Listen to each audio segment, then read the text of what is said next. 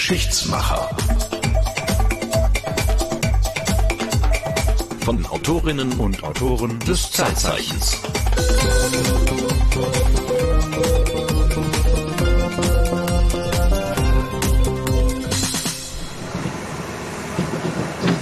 Ja, so kann man auch eine Folge anfangen. Mit Baulärm. Super. Wo hast du uns jetzt hier hingeschleppt, Marco? Wir befinden uns auf einem Parkplatz. Einem Parkplatz in England, in Leicester. In Leicester. Und da machen wir Geschichte. Ja, wir buddeln Geschichte aus. Und zwar wird auf diesem Parkplatz eine Leiche vermutet. Und zwar die Leiche eines Königs. Ui. Richard III. Der soll hier liegen. Richard, das ist, lass mich mal graben, das ist der mit dem Buckel, richtig? Der mit dem Buckel. Und der mit dem Pferd. der sein Königreich für ein Pferd hingeben würde. Wir kennen ihn aus Shakespeare. Da ist er sozusagen der Erzbösewicht. Also danach kommt nichts mehr. Der hat seine Neffen umgebracht, der hat seine halbe Familie gemeuchelt und äh, am Ende scheitert er bei Shakespeare kläglich und alle applaudieren und sagen, super so. War eh ein Schwein. Aber wir haben hier jemanden heute eingeladen, Und zwar die Kollegin vom Zeitzeichen, die manche als die erotischste Stimme des WDR bezeichnen. Oh, Kinder, ihr macht mich ganz verlegen. aber Daniela Wakonik, herzlich willkommen. Hallo miteinander. und du hast dich mit Richard beschäftigt. Ja, das habe ich. Hm? Was wir hier machen, müssen wir noch erklären. Wir machen sozusagen alle zwei Wochen ein Stückchen Geschichte. Und zwar diese Geschichte nehmen wir uns aus dem Zeitzeichen. Das Zeitzeichen ist eine Sendung des Westdeutschen Rundfunks, läuft jeden Tag. Und Daniela hat in dieser Sendung an Richard III. erinnert. An Richard III. und zwar an die Ausgrabungen, die wir da gerade im Hintergrund gehört haben, die vor zehn Jahren stattgefunden haben. 2012 war das. Aber bleiben wir ein bisschen bei der Erotik. Du hast Hörerpost bekommen, ne? Wollten wir das nicht rauslassen? Nein, Ja, das eben nicht. auf keinen Fall. Ach so, okay. Du hast Hörerpost bekommen. Ich habe Hörerpost bekommen, in der Tat, ja. Hm. Ja, es war ein etwas ungewöhnlicher Wunsch, richtig? Man hat mich gebeten, ähm, SM-Szenen einzulesen. Also der Mensch am anderen Ende, ich weiß nicht mal, ob es Männlein oder Weiblein war, sagte mir, ich habe für ihn die erotischste Stimme überhaupt. Und noch dazu hat er mir dann seine Obsession offenbart, nämlich, äh, dass er ganz gerne SM mag und ob ich ihm da mal ein paar Passagen einlesen könnte. Da geht's ja um Erniedrigung und äh, Beschimpfung. Und da habe ich mir mal eine Stelle rausgesucht, wo vielleicht dieser Hörer ein bisschen Freude dran haben könnte. Und zwar König Richard III. von Shakespeare, erster Aufzug, dritte Szene. Da kommt eine Frau zu Wort, deren Mann ist, glaube ich, von Richard dahin gemeuchelt worden. Und äh, die beschimpft ihn. Könntest du uns, und vielleicht auch für diesen Hörer, einfach mal diese Beschimpfungsszene, also wenn du das... das Da ist- sind wir das nämlich fängt- dann direkt beim Charakter des Richard. da Weil fangen- das ist nämlich, wie man im Rheinland sagt, ja so ein fiesen Charakter. Also- also, ich glaube, äh, das kommt da ganz gut raus. Also, also durchaus so in SM-Manier vielleicht ein bisschen. Also hier ist die Margareta, da geht's los. Also gut wird's hinten raus. Also jetzt für den Hörer, der sich das gewünscht hat. Verstehe. Ja, das ist jetzt mal wieder, ich, ich liebe das ja, wenn die Kollegen etwas so komplett ungeprobt machen. Und das ist komplett ungeprobt, weil so gereimte Sprache, ohne sich das Probe vorher nochmal. Ja, also komm. wirklich, Kinder, also. Äh, Dein tödlich Auge schließe nie der Schlaf, es sei denn, weil ein peinigender Traum dich schreckt mit einer Hölle grauser Teufel, du Missgeburt voll Mähler, wühlen Schwein, du, der gestempelt ward bei der Geburt, du Sklave der Natur, der Hölle Sohn, du Schandfleck für der Mutter schweren Schoß, du ekler Sprössling aus des Vaters Lenden, du Lump der Ehre, du mein Abscheu. Wer jetzt Daniela sieht mit diesem Lederkostüm, weiß, was dieser Hörer sich gewünscht hat. Wir haben's geliefert und sind dankbar und haben erfahren, es scheint mir eine doch eher, naja, unsympathische Figur zu sein, die da beschimpft wird, nämlich Richard der Dritte. Nun heißt es, du findest den sympathisch. Ja, in der Tat. Es ist so, dass mich Richard ähm, schon mein ganzes Leben begleitet. Naja, nicht das Ganze, aber im Alter von elf Jahren habe ich im Fernsehen mal eine Inszenierung, eine BBC-Inszenierung auf Englisch gesehen von Richard III. Ich sprach damals kein Englisch, aber mich hat das fasziniert. Und in diesem Moment, wo ich das gesehen habe, erwachte meine Liebe für die englische Sprache, fürs Theater und für die Geschichte. Also das alles hat dieses Richard-Stück tatsächlich geschafft. Und darum habe ich mich dann auch als Richard im Zeitzeichen anstand, sehr darum bemüht, dieses Thema zu bekommen und habe die Gelegenheit wahrgenommen, endlich meine Richard-Reise nach England zu machen. Nun, wenn man diesen Richard liest, diesen Richard den Dritten von Shakespeare, ich würde mal sagen, pff, ja, ich habe mich gestern so ein bisschen durchgequält. Aber immerhin, du hast es gelesen. Ich habe es gelesen, ja, aber es ist nicht ganz leichte Kost. Und ich finde, es ist auch nicht das beste Shakespeare-Stück, muss man sagen. Also, äh, aber egal, du magst es, du magst es. Ähm, ja, also ich muss auch sagen, wenn wir mal vom Shakespeare-Stück weggehen, also die Richard-Geschichte selbst hat ja überhaupt nichts mit angestaubt und dröge zu tun, wie du das vielleicht beim Lesen des Shakespeare-Stücks empfunden hast sondern das ist ein super spannender historischer Krimi. Das ist eine Story um Fake News, ein ungelöster Krimi-Plot. Dann, ja, findet man da die Gebeine und es kommt noch ein Wissenschaftskrimi dazu, weil man muss erstmal rausfinden, ist das wirklich jetzt Richard und was kann man sonst noch rausfinden dadurch, dass man jetzt diese Gebeine gefunden hat. Und das, also ich finde das eine super spannende Geschichte. Also das war auch in der Tat ziemlich irre. Ich war zufälligerweise auch damals in England, als diese Story rauskam und ganz England stand Kopf. Ganz Großbritannien war völlig aus dem Häuschen, weil man da jetzt nur irgendwo in einem Parkplatz oder unter einem Parkplatz ziemlich unspektakulär Knochen gefunden hat und die sollen, da fragte man sich natürlich, ist das jetzt, ist das nicht? Auf jeden Fall war er verformt, waren die Knochen verformt und dann gab es da Hinweise, er könnte es gewesen sein, aber natürlich die große Frage, war es denn jetzt? Und du hast dich damals auf die Reise in England gemacht für das Zeitzeichen und hast mit den Menschen gesprochen, die sich auf die Suche nach ihm begeben haben. Ganz genau. Und da ist natürlich an erster Stelle überhaupt die äh, Philippa Langley zu nennen. Die Philippa Langley ist diejenige, die dafür gesorgt hat, dass dort Ausgrabungen stattgefunden haben und dass Richard nach über 500 Jahren tatsächlich wiedergefunden wurde. Und das ist äh, auch eine ganz irre Geschichte, wie sie darauf gekommen ist. Ich hab dazu mal einen O-Ton mitgebracht, ne? Ja, den spielen wir dann gleich mal ein. Moment. I'm a writer and producer, and I was writing a biographical screenplay about Richard III, the historical Richard III. And I was told to visit a car park in Leicester because some members of the Richard III Society believed that it might be part of the large Greyfriars precinct that had once existed in the area and where we knew that Richard had been buried in 1485. I visited this car park, saw the medieval wall, and I got no sense of the past. So I left to go home. But as I left to go home, I saw another car park opposite. It was a private car park, but I was drawn to go in. And in this place, I had what I can only describe as an interesting experience. And it felt like I was walking on Richard's grave. Now, believe you me, I know how strange that sounds.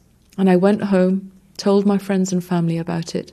And they said, Look, Philippa, don't dismiss it. It might mean something. Also Philippa Langley erzählt, sie ist Autorin und sie ist Fernsehproduzentin und sie hat gerade an einem Drehbuch gearbeitet über den historischen Richard III. Und dafür ist sie dann nach Leicester gefahren, weil dort einige Menschen vermuteten, dass Richards Gebeine dort liegen könnten unter einem Parkplatz. Und darum hat sie sich das angeguckt und hat gesagt, ah oh, nee, das glaube ich jetzt nicht. Also das fühlt sich für mich nicht so an, als sei da was. Sie wollte weggehen und dann sah sie auf einmal auf der gegenüberliegenden Seite der Straße einen Parkplatz, einen kleineren, und irgendwas zog sie dorthin. Und da ist sie hingegangen und hatte ein ganz besonderes Gefühl, nämlich das Gefühl, dass sie auf dem Grab von Richard steht. Und das hat sie begleitet, dieses Gefühl, und ähm, ja, ihre Freunde und ihre Familie haben ihr empfohlen, da tatsächlich dem nachzugehen, weil vielleicht was dran sein könnte. Also mystische Erlebnisse offensichtlich über den Knochen von Richard III. Aber das wusste man damals noch nicht. Also hat sie dann nicht locker gelassen und hat weitergeforscht. Genau. Also erstmal waren das natürlich dann mehr oder weniger archäologische, historische Nachforschungen. Was man wusste war, dass Richard 1485 bestattet wurde in einem Kloster der Greyfriars in Leicester. Die Greyfriars, das ist ein franziskanischer Orden gewesen damals. Und jetzt musste man natürlich herausfinden, wo lag denn dieses Kloster eigentlich? Das wusste man nicht. Das wussten die Archäologen nicht, weil natürlich Leicester da längst drüber gebaut ist, über die Reste von allem, was vor 500 Jahren war. Die Archäologen haben sowieso gesagt, das ist vollkommener Bullshit. Also ihr werdet da keine Gebeine von Richard finden hier irgendwo, weil nämlich eine Geschichte aus dem 16. Jahrhundert sich durchgesetzt hatte, nach der diese Gebeine von Richard irgendwann ausgegraben und in den Fluss geschmissen worden waren. Davon gingen die professionellen Archäologen aus. Das heißt, die haben alle gesagt, es ist vollkommener Blödsinn. Dann kommt da so eine, so eine, eine Fernsehfrau, ja, und, und sagt dann so, nö, nö, ich habe hier aber ein komisches Gefühl, der liegt hier. Und dann nehmen die ganz viel Geld in die Hand und fangen an zu buddeln und den Parkplatz aufzureißen. G ganz genau, das ist die skurrile Situation. Und die Philippa Langley hat es aber trotzdem geschafft, Geldgeber zu finden um diese Ausgrabung ins Leben zu rufen und hat eben auch die Universität Leicester, die Archäologie der Universität Leicester damit ins Boot geholt. Und dann haben sie tatsächlich angefangen auszugraben im Jahr 2012. And we began the dig on the exact anniversary of the day that Richard had been laid to rest in the church on August the 25th, 1485. And it was by happen chance that we started the dig on the 25th of August and we cut the tarmac in the northern end of the social services car park, exactly where I had had that strange experience. And we made our first discovery. There were lower leg bones that looked to be a burial. And as the dig went on and I instructed exhumation of those remains in Trench 1, we discovered Richard III in the exact place that I said he would be. And it had taken nearly eight years for me to get to find the king's grave. Ja, also die Mystik ging weiter, weil die Ausgrabungen genau auf den Tag, an dem Tag begonnen haben, am 25. August, wo Richard dann viele Jahre zuvor begraben worden war.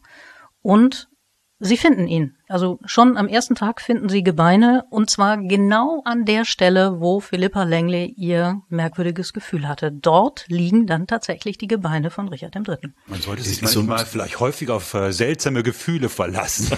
es ist so ein bisschen Schliemann, ne? Irgendwie die Suche nach Troja, der gesagt hat, ich bin zwar nur ein Amateur, aber da liegt es, ist Troja. Und dann hat man gesagt, dann versuchen wir es doch mal. Oder er hat dann irgendwelche Geldgeber aufgetrieben und hat gesagt, das, aber muss es sein. Sie hat gesagt, acht Jahre hat sie sozusagen dafür gebaggert, dass sie das Geld zusammengekriegt hat, um dann den Bagger zu bestellen. So war's.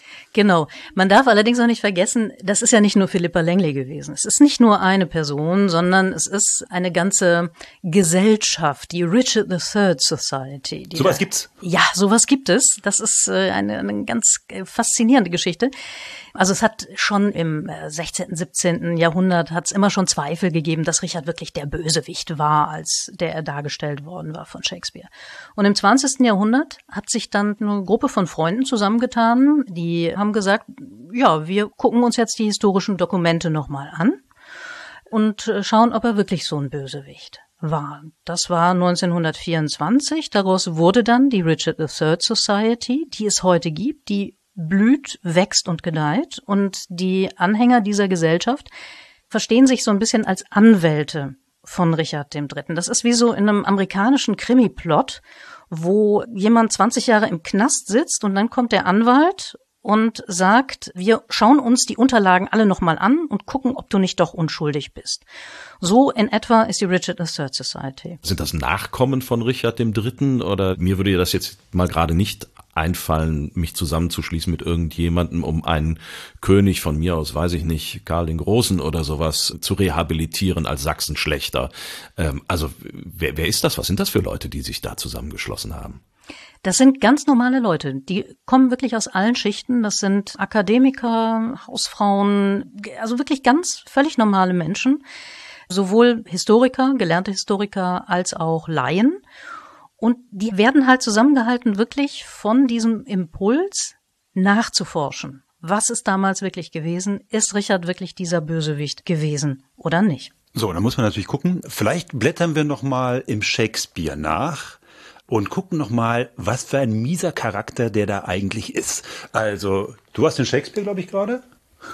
Ich habe den Shakespeare. Moment. Das reicht doch ja. mal gerade rüber. Genau. Du hast, du hast den Shakespeare. Also man muss sagen, der wird ja schon am Anfang bei Shakespeare eingeführt als so eine richtig miese Spaßbremse. Wir haben Frühling, Frühling des Jahres irgendwo 1400, wann spielt das? 1482? kurz bevor der die Herrschaft übernimmt, 83, da so die Ecke. Es ist Frühling Es ist Frieden in England. Nur einer hat keinen Spaß dran. Und das ist er. So, ich soll das lesen. Okay, warte mal, Moment. Lass mal gerade gucken. Doch ich, um dies schöne Ebenmaß verkürzt, von der Natur um Bildung falsch betrogen, entstellt, verwahrlost, vor der Zeit gesandt in diese Welt des Atmens, halb kaum fertig, gemacht, und zwar so lahm und ungeziemend, dass Hunde bellen hink ich vorbei. Ich nun in dieser schlaffen Friedenszeit weiß keine Lust, die Zeit mir zu vertreiben, als meinen Schatten in der Sonne spähen und meine eigene Missgestalt erörtern. Und darum bin ich gewillt, ein Bösewicht zu werden. Ja, also der mag sich schon selber nicht. Er mag sich selber nicht, er mag die Zeit nicht, er findet alles Mist. Ja, und so einer kriegt jetzt eine Gesellschaft, die ihn rehabilitieren will. Mhm. Und was an der Stelle jetzt übrigens total interessant ist, die Martin jetzt gerade vorgelesen hat, bei Shakespeare wird äh, Richard ja gezeichnet als jemand, der einen Buckel hat. Ja? Also der wirklich einen ganz verformten Rücken hat. Und das war ein echter Schock für die Leute von der Richard III Society, als dieses Skelett ausgegraben wurde. Die gingen nämlich davon aus, dass das ein Negativbild ist, was nach Richards Tod geschaffen wurde. Also, also der Buckel wurde ihm angedichtet. Im ganz genau. Sinne des Wortes. Ganz genau. Ja. Ganz genau. Davon gingen die aus, die Richard III Society, weil man ihm auch ansonsten einiges angedichtet hat, nachweislich angedichtet hat. Und jetzt gräbt man dieses Skelett aus und das hat tatsächlich einen verformten Rücken. Allerdings kein Buckel, sondern eine Skoliose. Also das ist etwas, was man im normalen Leben eigentlich nicht so sieht. Es gibt viele Leute, die mit so einer Skoliose rumlaufen. Aber er hat tatsächlich diesen verformten Rücken. Und das war für die Anwälte Richards schon ein bisschen ein kleiner Schock, muss man sagen. Nun ist natürlich die Frage, warum macht Shakespeare den so mies? Und warum gibt es sozusagen eine Propaganda gegen den? Und was wissen wir wirklich über den historischen Richard? Na, als erstes hat man natürlich die harten biografischen Fakten. Also der wurde 1452 geboren auf Schloss Fotheringhay, ein sehr schönes englisches Wort. Fotheringhay. Fotheringhay. Richard wird reingeboren in die Zeit der sogenannten Rosenkriege in England. Jetzt wird's kompliziert. Jetzt wird's kompliziert. Naja, so kompliziert eigentlich auch wieder nicht. Also, wer hat sich die Köpfe eingeschlagen? Die Häuser York und Lancaster. Das Haus York hatte eine weiße Rose im Wappen und das Haus Lancaster hatte eine rote Rose im Wappen. Darum Rosenkriege und die haben sich halt jahrzehntelang um den englischen Thron gekebbelt. Und welche Rose hat jetzt der Richard am Revers? Der Richard hatte eine weiße Rose am Revers, also der gehörte zum Hause York. Ja, der Richard, der hat als junger Mensch einen ziemlichen Streifen mitgemacht. Also als er acht Jahre alt war, wurde sein Vater im Kampf erschlagen. Dann ist er mit seinem ebenfalls noch jungen Bruder George per Kinderlandverschickung auf den Kontinent gebracht worden, um die in Sicherheit zu bringen, also damit die männlichen Nachkommen dann nicht einen Kopf kürzer gemacht werden. Das war damals dann doch auch üblich, egal wie alt sie waren. Und die ganze Kindheit war eigentlich eine relativ unsichere Zeit, bis dann sein älterer Bruder, der Edward, endlich erfolgreich den Thron für sich und das Haus York gewinnen konnte. Das war dann Edward der Vierte. Also als Edward der Vierte sitzt der Bruder auf dem Thron von England. Genau. So, und er? Er ist der kleine Bruder. Er ist, ich glaube, neun Jahre alt zu dem Zeitpunkt. Ja, Richard lernt, der Bruder eines Königs zu sein, übernimmt Pflichten, wächst da rein. Und was man von ihm weiß, ist, dass er sehr loyal gegenüber seinem Bruder Edward war. Also sein Motto, sein persönliches Motto von Richard, das lautete Loyalty me lie. Loyalty binds me. Also Loyalität bindet mich. Und Richard ist überhaupt, das weiß man inzwischen, sehr, sehr religiös gewesen, sehr katholisch religiös gewesen. Evangelisch gab es damals noch nicht. Das kam dann später, ne? Mit Heinrich dem Achten war das doch dann 100 genau. Jahre später. Hm? Ja. Genau. Und das weiß man wiederum, weil sein Stundenbuch, also die hatten früher alle Gebetsbücher, die alle liegen, aber das hatte man halt und dann hat man es in eine Ecke gelegt und dann ist auch gut, das reichte an Religion und Richards war halt wirklich abgegrabbelt. Also der hat viel in seinem Gebetsbuch gelesen, seine Gebete häufig gesprochen. Also Religion, weiß man auch aus anderen Zusammenhängen, war sehr, sehr wichtig für ihn. Er war sehr religiös. So, und da muss man sagen, das ist er bei Shakespeare auch. Da gibt's ja auch diese Szene, wo er in seinem Religionsbuch rumgrabbelt. Bei Shakespeare bringt er dann diesen Bruder um. War's so? Also Edward der Vierte ist definitiv nicht von Richard umgebracht worden. Das Fake News. Fake, News. Fake News, aber sowas Shakespeare von macht Fake News oder er lügt, kann man Genau. auch sagen. Ja. Also Edward ist zwar gestorben, aber man weiß nicht woran, aber es ging relativ plötzlich. Das war aber kein Gift. Also Edward hat kein besonders gesundes Leben geführt. Also der war mehr so ein Lebemann. Und der ist im Frühjahr 1483 halt einfach gestorben. Da war Richard weit, weit weg. Also dann hat er den Thron nicht an sich gerissen, wie man bei Shakespeare nachlesen kann, sondern er ist äh, ja da zufällig reingestolpert. Komplizierte Sache, aber darum sind wir ja hier. Geschichte ist manchmal noch ein bisschen komplizierter. Also, das Ganze war so. Der Edward der Vierte, ich äh, nummeriere mal, ja, Edward der Vierte, der jetzt gestorben ist. Der ältere Bruder von dem Richard. Dieser Edward der Vierte hatte zwei Söhne. Einer davon hieß auch Edward, der andere Richard. Ach Gott, oh Gott. Ja, es ist, äh, die hatten nicht viel Auswahl bei den Namen damals offensichtlich. So, und sein ältester Sohn war dann automatisch Edward der Fünfte. Der war Thronfolger. Nun hat der Edward der Vierte auf seinem Sterbebett aber zum Protektor des Reiches, weil seine beiden Söhne noch minderjährig waren, den Richard bestimmt. Zum Protektor des Reiches und zum Protektor der beiden Söhne. Das heißt, er soll letztendlich auf Sohnemann aufpassen, bis er dann richtig selber König werden kann. Und so lange hat er es sagen. Jein, ja. Es, seine Aufgabe war vor allem auch dafür zu sorgen, dass Edward dann ordnungsgemäß gekrönt wird. Also du bist ja neuer König, ist automatisch da, wenn der Alte stirbt. Ja, das ist immer noch so in England. Aber die Krönung, das kann schon mal ein bisschen länger dauern, bis dann die Krönung stattfindet. Und ähm, Richards Job war jetzt in erster Linie auch dafür zu sorgen, dass der Edward gekrönt wird. Und das war alles in Vorbereitung. Also er hat den Edward und seinen jungen Bruder ähm, in den Tower von London bringen lassen, was damals kein Gefängnis war, sondern der übliche Ort der Vorbereitung auf Krönungen für Könige war damals so. Zum Gefängnis wurde es dann erst in späterer Zeit. Also es gab dort auch Zellen, aber das kam halt erst viel später dazu, dieses komplett negative Image vom Tower. Ja, die, woll- die beiden Neffen sitzen jetzt in diesem Tower und Richard managt so ein bisschen drumherum. So muss ich es mir vorstellen. Genau, der bereitet die Krönung vor, der sorgt dafür, es ist ja nicht nur die Krönung, also nicht nur die große Party, sondern du musst ja alle Adeligen des Reiches auf einmal auf den neuen König verpflichten. Also es ist schon eine Übergabe von Amtsgeschäften, die da stattfinden muss und äh, die man organisieren muss. Und das hat Richard gemacht. Das ging alles seinen Lauf, so wie es gehen sollte. Aber dann passierte kurz vor der Krönung leider etwas. Tja, Jetzt ist spannend. Jetzt ist was, spannend. Was, was passierte? Hui. Der Bischof von Brass and Wells tauchte plötzlich auf und sagte, Moment, die Ehe von Edward IV. und seiner Königin Elizabeth Woodville war ungültig, weil Edward IV. vorher schon mal verheiratet war.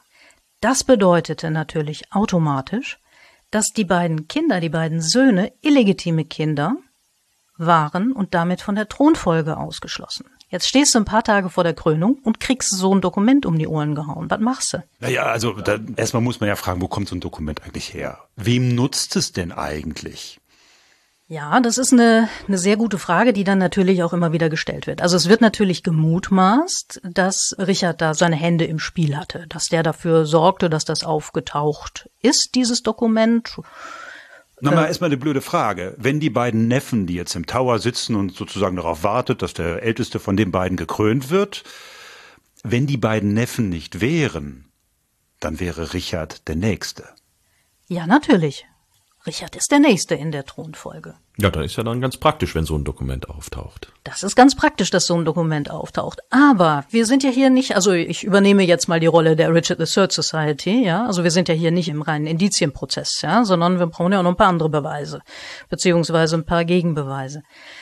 Stellen wir uns also die Frage, warum könnte dieses Dokument sonst noch auftauchen und wie realistisch ist es, dass dieses Dokument auftaucht? Also, dass Edward IV. tatsächlich vorher verheiratet war. Was man von Edward IV. weiß, war, dass der seine Genitalien nicht wirklich unter Kontrolle hatte. Ein Hallodri. Ein Hallodri, ein Lebemann. Schürzenjäger, ja. Ein Schürzenjäger, okay. genau. Der hat auch seine Königin Elisabeth Woodville nicht in einer großen Zeremonie geheiratet, sondern kam dann auf einmal mit ihr an und hat gesagt, ja, komm hier, guck mal, ich habe die geheiratet. Und insofern ist es absolut denkbar, dass er vorher schon eine andere Ehe auf die Art und Weise geschlossen hat. Also es ist denkbar. Es ist nicht unrealistisch. Aber wie prima, dass das rauskommt, wenn er tot ist. Ja, das äh, hat natürlich seine Gründe, weil wenn der Bischof von Bath Wells vorher zu seinen Lebzeiten damit aufgetaucht wäre, dann hätte er es eventuell nicht überlebt. Wenn er damit aufgetaucht wäre, nachdem Edward V. gekrönt worden wäre, hätte er es eventuell auch nicht überlebt. Also es gab nur diese Zwischenzeit, wo man überhaupt sagen konnte, wenn man ein solches Dokument hat, Moment mal, hier gibt's was, was wir mal diskutieren sollten. So. Dem Richard wird das zu Pass gekommen sein. Das weiß ich gar nicht, ob das wirklich so ist. Also klar, wir stellen uns das so vor, ja, tolle Sache, ne? Dann ist der jetzt König, da hat er ja drauf hingearbeitet, so ist ja auch der Shakespeare Richard gezeichnet. Ich weiß es nicht, ob er das so toll fand, dass er jetzt da auf einmal König werden muss, denn er hatte keine andere Chance. Ja? Also man muss sich das vorstellen, im Hintergrund tobt immer noch der Rosenkrieg. Das Haus Lancaster schielt immer noch nach dem Thron. Richard ist der Letzte, der einen starken Thronanspruch hat aus dem Hause York. Und wenn er jetzt nicht den Thron nimmt, dann schwappt Lancaster über das Reich und der Thron ist für das Haus York futsch. Also es gab auch aus dieser dynastischen Perspektive eigentlich keine andere Chance. Bei Shakespeare wird's jetzt noch viel schlimmer. Bei Shakespeare wird jetzt sozusagen das Killerkommando losgeschickt und dann werden beide Neffen im Tower umgebracht. Also offenbar die Papiere des Bischofs, die sagen, ah, es sind vielleicht nicht ganz legitim, so. Das reicht dem bei Shakespeare nicht. Das kommt jetzt gar nicht drin vor, sondern da kommt nur vor, der lässt sie umbringen. So. Also doch Erzschurke. Ja, das ist die große Preisfrage. Also die Sie, einen sind Sie denn umgebracht worden? Ja, das ist das ist die nächste große Preisfrage. Also das ist das große Problem. Es gibt dann diese höchst problematische Quellenlage. Wir dürfen nicht vergessen, das ist über 500 Jahre her. Ne? Ja, wir sind in der frühen Neuzeit, so ja, ist es, ja. Ja, ja. Fast noch Mittelalter. Ja, also das ist in der Tat die große Preisfrage. Hat Richard seinen Neffen umgebracht? Ist er wirklich der Schurke? Und es gibt da einfach eine höchst problematische Quellenlage. Also man weiß nicht, was mit den Kindern passiert ist. Sie verschwinden halt nur einfach aus der Geschichtsschreibung irgendwann. Es gäbe aber auch andere Verdächtige dafür, dass sie umgebracht wurden, wenn sie umgebracht wurden. Aber es gibt nicht mal einen Beweis dafür, dass sie tatsächlich gestorben sind egal ob jetzt umgebracht oder an irgendwelchen Krankheiten. Und was dazu kommt, es tauchen Jahre nach Richards Tod einige junge Männer auf, die behaupten, dass sie nun diese erwachsenen Neffen sind. Und einer davon, von dem gibt es ein Bildnis, Perkin Warbeck, der sieht wirklich Edward dem Vierten unfassbar ähnlich. Kann natürlich auch ein anderer Bastard gewesen sein von Edward. Ich äh, erwähnte es schon, ein Lebemann, ein Halodri. Aber es gibt jede Menge Zweifel. Und was man natürlich nicht vergessen darf, dass schon zu Lebzeiten Richards eine Rufmordkampagne angefangen hat, initiiert von Heinrich Tudor, Henry Tudor, der hinterher sein Nachfolger wurde. Der sitzt in der Zeit in Frankreich. Der sitzt in Frankreich, genau. Und Frankreich hat ja sowieso die ganze Zeit schon Twist mit England. Also die freuen sich über alles, was England destabilisiert. Also muss ich aber nochmal nachfragen, Henry Tudor heißt Haus Lancaster, richtig? Genau, es ist äh, kompliziert. Wir wollen da jetzt nicht die Stammbäume verfolgen, aber man merkt ja, ja, auch. Aber nur, dass man diesen Rosenkrieg dann wieder irgendwie genau, mitkriegt sozusagen. Genau, aber allein schon an der Namensgebung merkst du, dass da der Thronanspruch von Henry Tudor nicht ganz so stark sein könnte für das Haus Lancaster, weil er halt nach einem anderen Haus benannt ist, Henry Tudor. Und darum muss er halt unglaublich viel in diese Kampagnen auch stecken, die da stattgefunden haben, um seinen eigenen Thronanspruch zu stärken, weil je größer das Arschloch, was er zeichnet, desto toller ist er, dass er dann den Thron einnimmt. Also die miese Rufkampagne könnte von den Tudors gestartet worden sein. Die ist definitiv von den Tudors gestartet worden. Und diese Geschichte, beide Neffen wurden von ihm umgebracht, könnte auch von ihnen stammen. Könnte auch von ihnen stammen. Da gibt's, wie gesagt, unterschiedliche Quellen. Da muss man natürlich immer gucken. Bei diesen alten, uralten Quellen musst du immer gucken, wer hat's denn jetzt geschrieben? Also ist es wirklich jemand gewesen, der nah genug dran war, um überhaupt über Ereignisse berichten zu können, wahrheitsgemäß? Oder ist das jemand, der nur Hörensagen aufschreibt? Dann musst du wissen, welche Interessenslage hatte derjenige, der es aufgeschrieben hat. Das kommt ja auch immer noch dazu. Das alles musst du bewerten, wenn du Quellen bewertest. Klar. Wir haben also zwei Neffen, die eigentlich in der Thronfolge früher dran wären, aber wir haben ein Dokument, das sagt, nee, nee, stimmt alles gar nicht, das waren Bastarde. Und wir haben einen Richard, der wäre der Nächste. Wird das? Sofort? Er wird es, ja. Also er übernimmt die Krönungsfeierlichkeiten, die eigentlich für etwa den fünften vorgesehen waren. Den Neffen, der immer noch Den im Tower Neffen. sitzt. Genau. Jetzt haben wir Richard als König.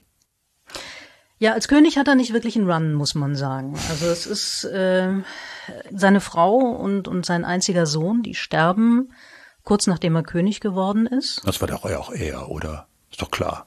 Die hat er, die hat er doch, also ich meine, das ist doch auch bei Shakespeare völlig klar, dass er das, er will doch eine andere heiraten. Das ist doch auch klar. Also es ist doch, äh, ja, Also es ist bei Shakespeare, äh, Shakespeare ist, ist ein Dichter, Shakespeare ist kein Historiker. Was man weiß aus den Quellen ist, dass äh, Richard und seine Frau ja tatsächlich eine sehr enge Beziehung hatten. Die kannten sich schon aus ihrer Kindheit und die trauern sehr stark um den Verlust des Sohnes. Also das nimmt die beide schon mit, das bestätigen äh, zeitgenössische Quellen. Und kurz nach dem Sohn stirbt dann eben auch die Frau, vermutlich auch wegen dieser psychischen, depressiven Komponente dabei. Und das nimmt Richard jetzt wiederum ziemlich mit. ein freudvoller Haushalt. Ja, also du musst dir vorstellen, also du bist jetzt gerade König geworden, du denkst, okay, du hast einen Sohn, der wird der Thronfolger, es ist erstmal alles in Butter für das Haus York. Und dann stirbt dir deine Frau und dann stirbt dir dein Thronfolger. Und du bist allein. Hinzu kommt, dass er nicht wirklich ein Händchen hatte für das Einschätzen von Menschen. Das hat sich auch mehrfach gezeigt, weil sich dann Leute, denen er sehr vertraut hat, auf einmal sich gegen ihn gewendet haben. Und äh, das ist ihm ja letztlich dann auch zum Verhängnis geworden in der finalen Schlacht der Häuser Lancaster und York, denn der Heinrich Tudor, der fordert ihn heraus, 1485. Der macht sich auf den Weg von Er macht- Frankreich. Genau, 1485, aber gekrönt worden 1483. Das heißt, wir reden hier über eine Zeit zwei Jahre. genau, zwei Jahre. Er hatte also nicht besonders viel Zeit, was zu leisten, muss man sagen, als englischer König. Genau, aber in der Zeit hat er schon versucht, was hinzukriegen. Zum Beispiel in der Justiz hat er versucht, sowas wie die Unschuldsvermutung zu etablieren, was uns heute ganz normal erscheint, war damals wirklich ähm, ein Knallerakt. Denn früher war das so, als einfacher Mann, als einfache Frau hattest du gegen Adelige einfach keine Schnitte. Wenn die Adeligen gesagt haben, der hat das und das gemacht, dann konntest du sonst noch was sagen als einfacher Mann. Du wurdest verurteilt, wurdest hingerichtet oder was auch immer. Und indem dieses Unschuldsprinzip jetzt etabliert wird, passiert etwas Gravierendes, was natürlich auch die Macht des Adels ein wenig anknabbert, was wiederum vielen Adeligen jetzt nicht so wirklich gefallen hat an Richard. Aber man würde sagen, Richard, dann der dritte, ganz moderne Figur. Unschuldsvermutung? Ja, man weiß nicht, wie es weitergegangen wäre. Er hatte ja halt nur diese zwei Jahre. Also ich habe keine Ahnung, wie sich sein Königtum weiterentwickelt hätte, ob er weitere Reformen gemacht hätte oder nicht. Es weiß schlicht und ergreifend keiner. Also das heißt, es gab dann immer noch diesen Rosenkrieg im Hintergrund und das Haus Lancaster hatte erstmal prinzipielle Interessen, dynastisch, wie du das eben bezeichnet hast, dynastische Interessen am Thron, aber eben auch ganz pragmatische, weil ich meine, das äh, kann man sich ja nicht gefallen lassen, wenn da plötzlich irgendwie der einfache Mann auch Rechte hat. Also wie geht das denn?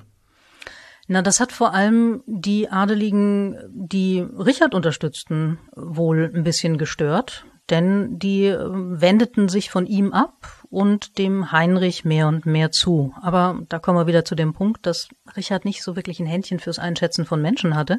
Das hat er nicht so wirklich gemerkt. der Richard. Und er hat sich mit seiner Klientel versaut. So könnte man es modern sagen, in der Tat, ja. So, und der Konkurrent war bereits im Anmarsch. Genau. Der landet dann irgendwann mit einem Heer in England aus Frankreich. So, und dann kommt's zur entscheidenden Schlacht. Die Schlacht von Bosworth am 22. August 1485. Bei Shakespeare schläft er unglaublich schlecht vor dieser Schlacht, weil da kommen die Geister all derer, die er gemeuchelt hat, um an den Thron zu kommen. Das ist übrigens historisch belegt, also nicht, was er geträumt hat, aber dass er schlecht geschlafen hat. Da gibt's tatsächlich, Ach. da gibt's tatsächlich äh, Quellen, die sagen, dass er halt am Morgen, als er aufgestanden ist, noch schlechter aussah als sonst schon. Vereinfacht gesagt. Also Richard war, das hat man übrigens auch bei seinen Knochen festgestellt, der war Knirscher. Also der war jemand, der konnte sehr schlecht mit Stresssituationen umgehen. Also insofern denke ich auch, dass er tatsächlich nicht so besonders gut geschlafen hat. Knirsche heißt also die Kiefer aufeinander pressen während genau. des Schlafs, ja, diese Knirschgeräusche, okay. Mhm. Genau, also was ein Zeichen von Stress üblicherweise ist. Also nach einer zerknirschten Nacht in einem Zelt bei Bosworth. Bosworth. Wo liegt das überhaupt? Also bei, bei Leicester wahrscheinlich, ne? Genau, ungefähr 20 Kilometer westlich von Leicester liegt Bosworth. Mhm. Und du warst da?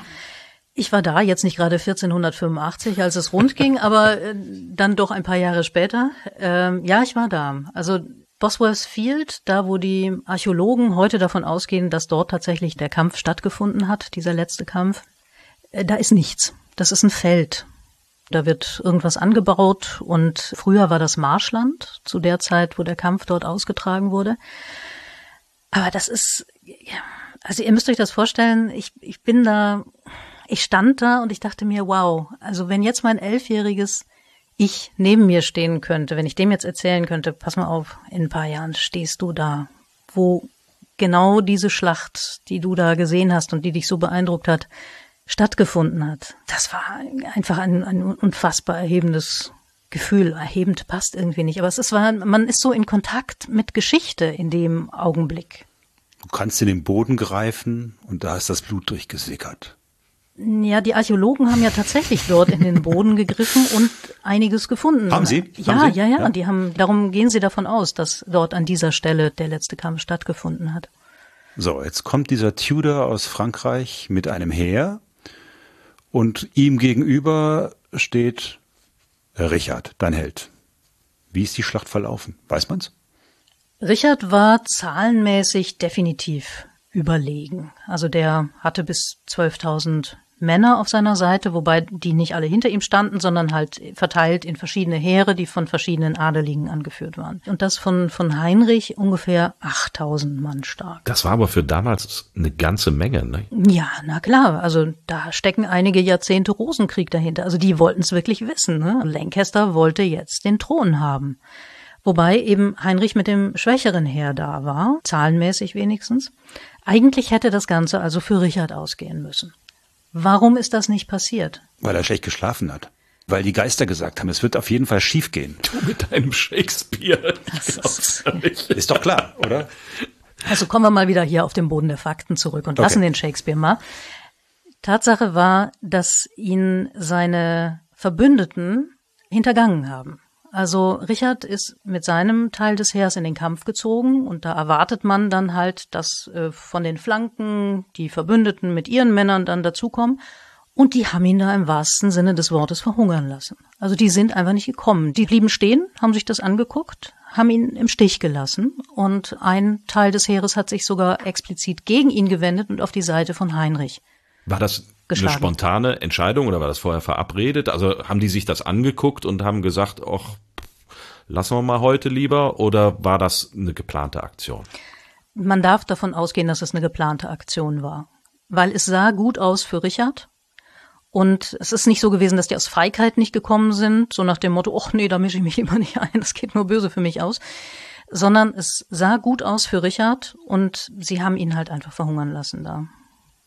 Dann kippt er vom Pferd, kämpft zu Fuß weiter.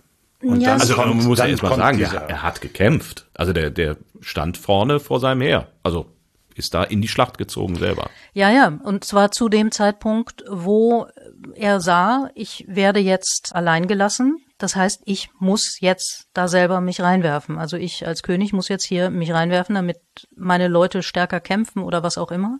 Der König kämpft sonst nicht mit, oder? Normalerweise versucht man, die Akteure zu schützen, also dass die nicht zugänglich sind, sonst könntest du ja einfach den Chef mal eben schnell so mit dem Bogenschützen wegmachen und dann ist der Kampf vorbei. Wie ja. beim Schach. Wie beim Schach, genau. Da ist er dann tatsächlich reingegangen in den Kampf und hat gesagt, so, jetzt muss es hier geklärt werden und das wurde es dann.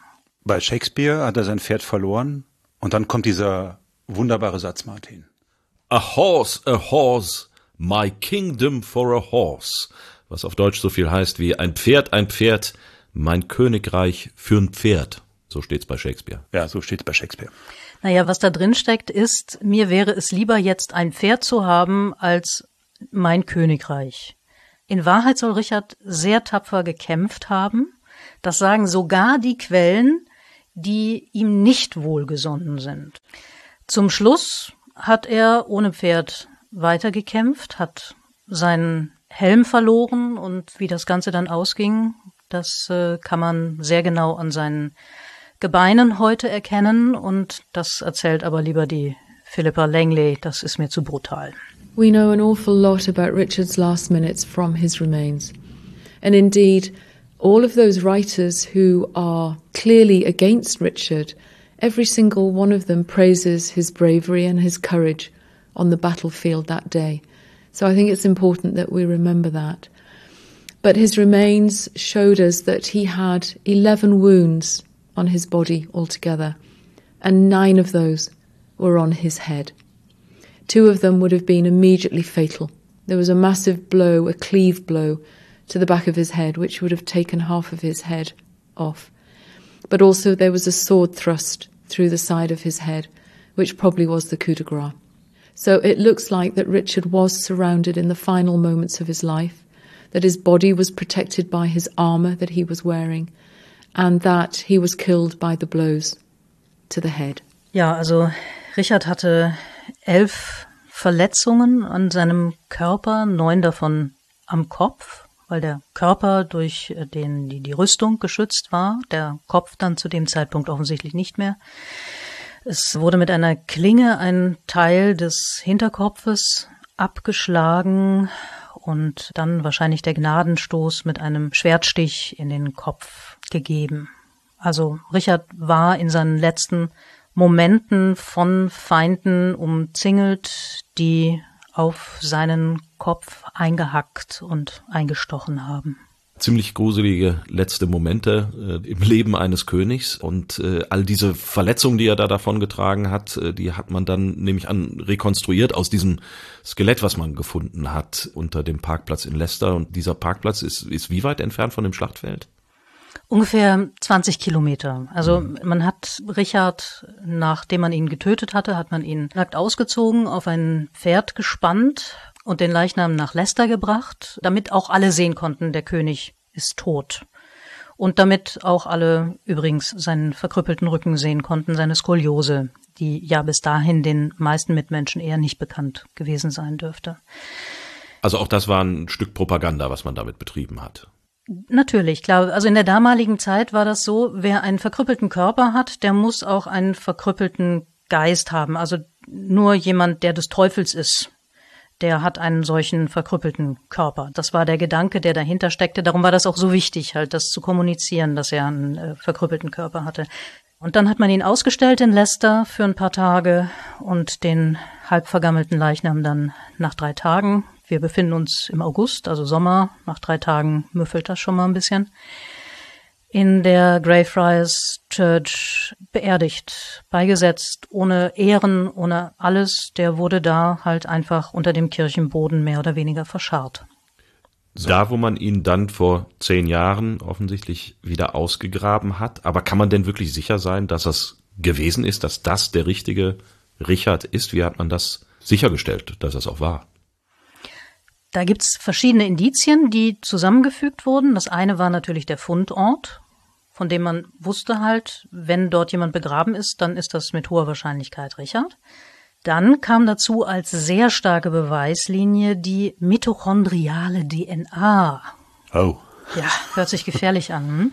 Mitochondriale DNA ist etwas, das wird vererbt in rein mütterlicher Linie.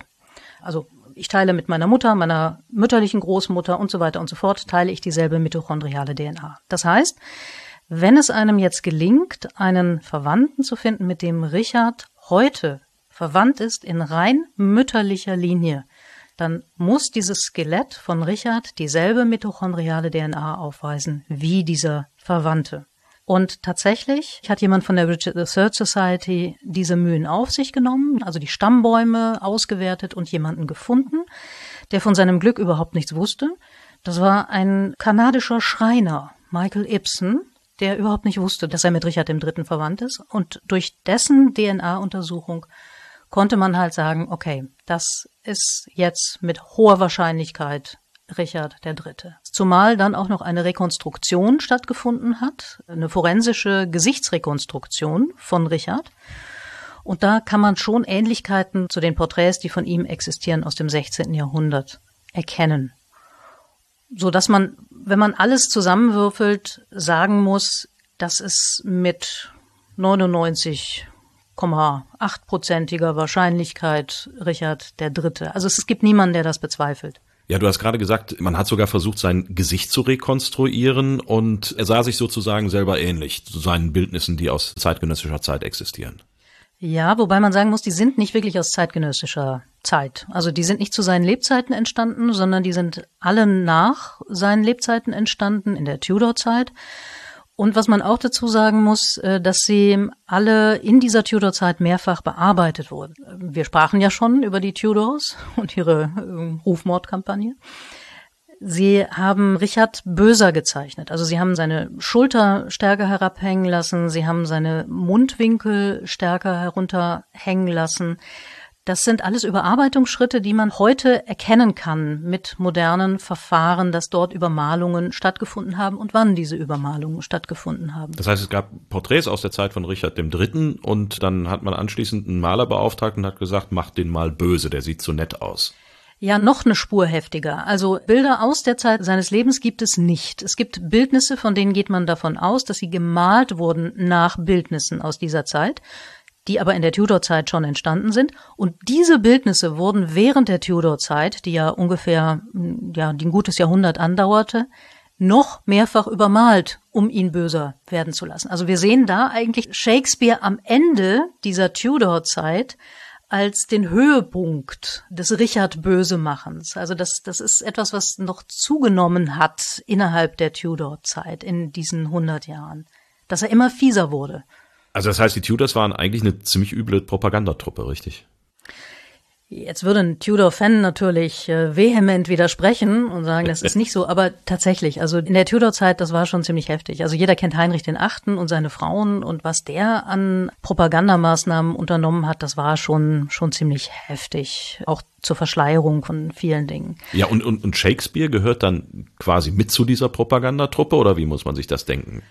Ach so, ich, oh, nö, ich mag den Shakespeare ja eigentlich, ja. Also Shakespeare hat halt einfach eine tolle Geschichte gewittert und wo ein Bösewicht da ist, da hat man natürlich eine tolle Geschichte und es ist reizvoll für einen Schriftsteller, einen Bösewicht noch böser zu machen. Es ist äh, ein Großteil unserer Literatur äh, besteht aus spannenden und tollen Bösewichtern. Also das will ich Shakespeare nicht ankreiden, wobei natürlich Shakespeare arge Probleme mit der damaligen Zensur bekommen hätte wenn er Richard jetzt auf einmal als positive Figur gezeichnet hätte. Denn wir dürfen nicht vergessen, er hat in der elisabethanischen Zeit, also zur Zeit von Elisabeth I., gelebt und geschrieben. Und Elsbeth I war die Enkelin von Heinrich Tudor, der Richard besiegt hatte im Kampf von Bosworth. Dann schreibt Shakespeare dieses Bühnenstück, wo es darum geht, einen miesen Charakter zu zeichnen, der selbst vor Kindsmord nicht zurückschreckt. Offenbar hat sich das Bild aber gehalten, und zwar bis heute. Ja, natürlich. Das Stück ist ja, ist ja sehr machtvoll, sehr eindrucksvoll. Und es wurde ja weitergetragen, dieser Mythos, nach der Tudor-Zeit. Es wurde sogar im 17. Jahrhundert wurden Knochen im Tower gefunden und man ging davon aus, dass es sich um die Knochen der beiden Neffen handelt und dass damit bewiesen ist, dass die Kinder umgebracht wurden von Richard. Die Knochen wurden dann nach Westminster Abbey gebracht, wurden dort beigesetzt, wo sie übrigens immer noch sind, die Knochen. Dann konnte man ja sagen, okay, die untersuchen wir jetzt mal auch. Erstmal wäre interessant zu wissen, wessen Knochen das überhaupt sind und Richtig. aus welcher Zeit die stammen. Denn das konnte man im 17. Jahrhundert noch nicht wirklich rausfinden. Und das konnte man auch bei der letzten Untersuchung, die stattfand, in der ersten Hälfte des 20. Jahrhunderts noch nicht richtig feststellen. Heute könnte man es. Heute könnte man herausfinden, ob es überhaupt theoretisch die Neffen von Richard III. sein könnten, indem man auch wieder diese Geschichte mit der mitochondrialen DNA macht. Ginge das? Das ginge, ja. Auch da hat man den Stammbaum soweit erforscht, dass man wüsste, welche mitochondriale DNA sie haben müssten und dass man Vergleichsverwandte gefunden hat, die heute leben. Aber Elisabeth II. will die Knochen nicht rausrücken. Warum? Ach, ja, warum nicht? Keine Ahnung. Also die großen Hoffnungen der Ricardianer, die ruhen jetzt darauf, dass Prinz Charles irgendwann in näherer Zukunft mal König wird, der wohl auch Archäologie ein paar Semester studiert hat und dass man den Ach, vielleicht, gar nicht, echt, ja. dass man den, dass man den äh, besser bequatschen kann, dass der die Knochen mal rausrückt für eine Untersuchung. Haben wir denn irgendeine Chance, das mal endgültig rauszufinden, ob es war oder nicht? Oder wird das immer in den Tiefen der Geschichte verborgen bleiben? Wunder gibt es immer wieder. Wer weiß, vielleicht äh, tauchen irgendwelche Quellen noch auf, die man bisher noch nicht gefunden hat. Also es, es ist nichts unmöglich. Und das ist aber vielleicht, glaube ich, auch, dass dieses Rätsel so eins ist, was so schwer zu knacken ist, gehört auch dazu, dass diese Geschichte von Richard III. so viele Leute fasziniert. Und dich auch. Und mich auch, ich gebe es ja zu. Du I bist Fan. confess. Du bist eigentlich Fan. Lass mich raten, du bist Mitglied in dieser Vereinigung, oder? In dieser Richard III Society. Ich sag nichts ohne meinen Anwalt. Ein schönes Schlusswort. Ja, das lassen wir mal einfach so, so stehen. Jetzt haben wir über die Knochen der beiden Neffen geredet. Was ist denn eigentlich aus den Knochen geworden, die unter dem Parkplatz von Richard III. gefunden worden sind? Die wurden 2015 beigesetzt in einer großen Zeremonie. Da wurden die halt bestattet in der Kathedrale von Leicester.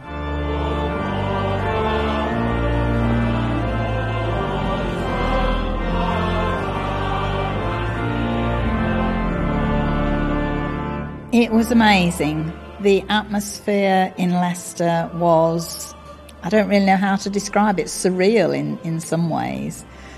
Everybody local was here and also people from all over the world, and everybody wanted to join in this amazing event. It was a once in a lifetime thing, and everybody was over the moon. The idea of the Looking for Richard project was always that to find Richard, to identify him, and to give him a burial with honour and dignity that he had not received in 1485. And that has now happened. Richard has a proper burial place with a tomb and the banners, the arms of England and Richard's own bore banner stand either side of the tomb. And it's just kind of the end of the story that Richard now can rest finally in peace. Das war Sally Hanshaw von der Richard III Society in Leicester und die hat erzählt, was das damals für eine Atmosphäre in Leicester war bei der Beerdigung von Richard III. 2015, bei der Wiederbeisetzung seiner Gebeine.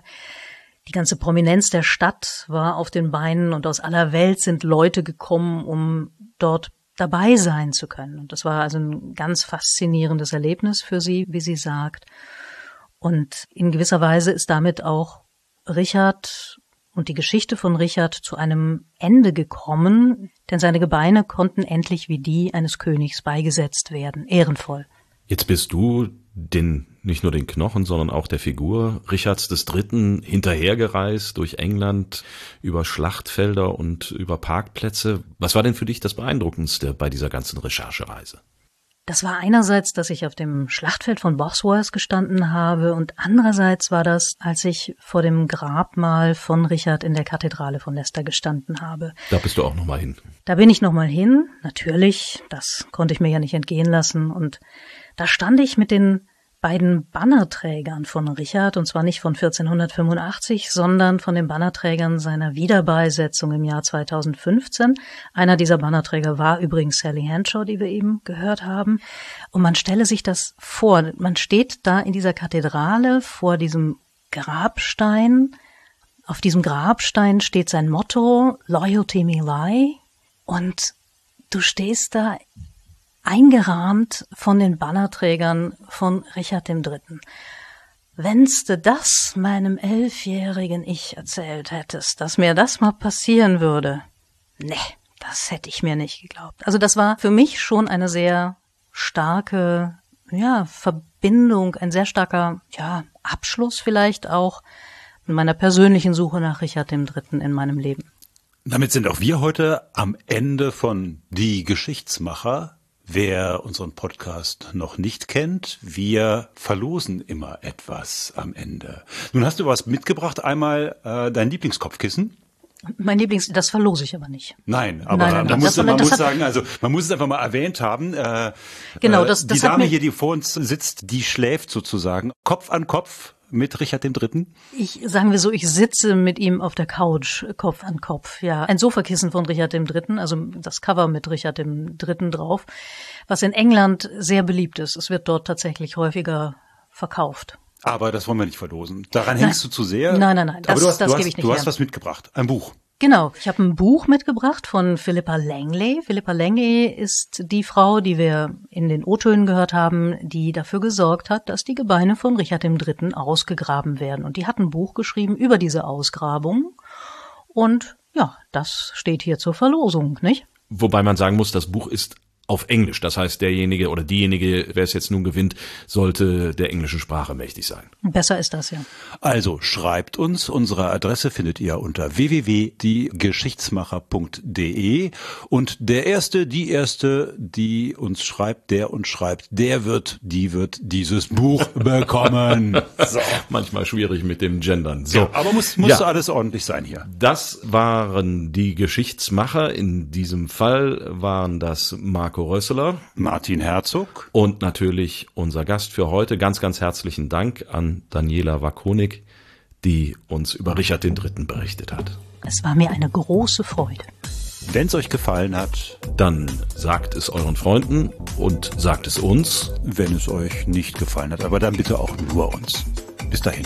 Bis dahin. Tschüss.